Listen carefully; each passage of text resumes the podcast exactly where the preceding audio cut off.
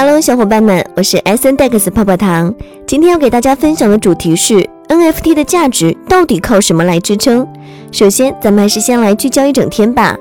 一，近日，美国货币监理署代理署长米歇尔在接受英国金融时报采访时表示，希望美国官方携手努力，为加密货币制定一个监管范围。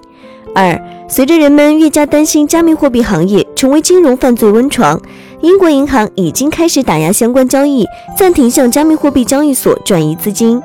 三，全球最大托管银行纽约梅隆银行已在爱尔兰都柏林设立了一个加密货币部门，该部门将为不同类型的资产提供托管服务。接下来的深度文章来自子航说币，敬请聆听。NFT 的本质是智能合约加智能合约 ID，是一种标记数字资产所有权的方法，即通过智能合约将资产数字化，并通过合约 ID 确定其所有权。这个数字资产可以是任何可以具有价格价值的物品，而其价格价值由于这串被编码数据背后承载的现实实物或虚拟物品具有的价值，所以可以把 NFT 简单的理解为一个可以买卖的产品。同时，一个 NFT 是一个可以被交易的产品。这个产品基于区块链有唯一的地址 ID，虽然不可以分割，但可以被共同拥有。比如被几个买家集资共同拥有，可以是传统集资认证的方式，也可以是区块链道及分布式自治组织的方式。好比艺术品 NFT、房产 NFT、游戏装备 NFT。由于单个物品价格过高，个人无法承担，则可以通过链上十个人或一百个人合伙一起购买。同时，道不会允许合伙人欺骗行为的发生，以及出现某人不合作的现象，因为这会导致交易无法完成。所以，综上两点，一个被认为有价格价值或者已经有价格价值的东西，可以在区块链上被编码为 NFT，这个 NFT 会通过虚拟货币定价。如果是现实实物，可能是被虚拟货币里的稳定币定价，然后它可以自由的交易，并且因为区块链的透明和可溯源，每一笔交易都会在区块链上留下记录。如果不想让别人知道你的交易，则可使用隐私计算，这样的话，你的每笔交易一样被记录，但被加密，别人需要经过你的同意或者付费才能看到交易情况。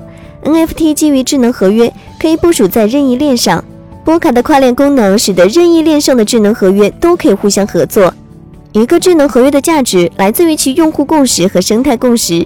同理，某个 NFT 如果能够通过智能合约的程序逻辑，成为链接特定社区群体的高效桥梁，那么其价值将为其背后社区的发展所定义，而和作品本身的孤立性质关系产生脱离。此类尤其适合艺术品 NFT。还有说法是，NFT 确定了物品的稀缺性。因为某些类别的数字资产，比如曾经的加密猫，每一只都是独一无二的。虽然都是猫，但有的百分之九十都一样。但是独一无二不代表就有价值稀缺性，最终都是看社区对它的共识。那么 NFT 的价值来自哪里？怎么判断 NFT 交易物的价值呢？这里要分两种情况。如果是对标现实物体，就要看会不会因为基于区块链带来的便利而产生一定的溢价；如果是虚拟的商品，则需要社区共识迅速增长。举个例子，大家都知道 Beeple，它的 NFT 为什么卖出了四万两千三百二十九个 ETH，对应当时价格是六千九百三十万美元。Beeple 初次试水是在二零二零年十月，把一幅作品制作为 NFT，在 Nifty Gateway 平台拍卖出六万六千六百六十六美元。同年十二月，又把二十幅作品做成 NFT 出售，共获得三百五十万美元。二零二一年二月，他的作品每一天投五千天，做成一个 NFT，拍卖出了四万两千三百二十九个 ETH，折合六千九百三十万美元，在这目前所有建在艺术家拍卖单个艺术品价格记录中排名第三。但 BPO NFT 的实际价值是从二零零七年五月开始，每天坚持创作一幅画是商品的基础劳动力价值。十三年时间带来的结果是在 Instagram 上获得了一百八十万粉丝，这是商品的市场价值。二零一九年，他的作品被时尚品牌路易威登采用。二零二零年，他的作品在美国超级碗足球赛中场表演节目时被展示，这是商品的品牌溢价。基础劳动价值、市场价值、资本价值，是一个无论实际还是虚拟商品的主要价格价值贡献。当然，还有区块链基础特点带来的溢价。如可溯源、永久保证作品的真实性，以及交易快速透明，知道交易去向并明码标价。NFT 将任意商品代币化，通过区块链流动和交易，而供给在一定程度会刺激需求，实现获得需求的过程就是区块链的优势显现。比如二零二一年三月二十三日，Uniswap 的一份宣传录像被作为 NFT 来拍卖，以纪念亚特兰大悲剧，最后拍的三百一十个 ETH，按当时市价约为五十多万美元。全过程从在推特上开始拍卖到完全转账和交割，只花了三十八个小时。这三百一十个 ETH 来自互相不认识的陌生人，他们共同持有这个 NFT。但是对于传统金融而言，一笔国际汇款通常需要一到两个工作日，且周末不开放。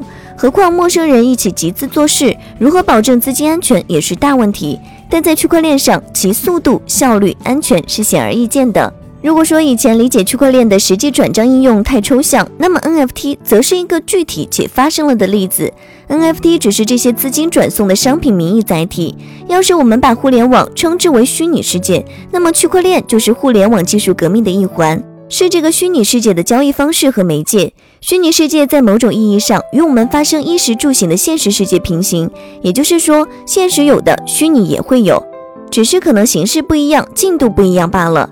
以上内容作为一家之言，仅供参考。好了，本期的节目就到这里了。如果喜欢泡泡糖为您精选的内容，还请帮忙多多转发。那咱们下期再见，拜拜。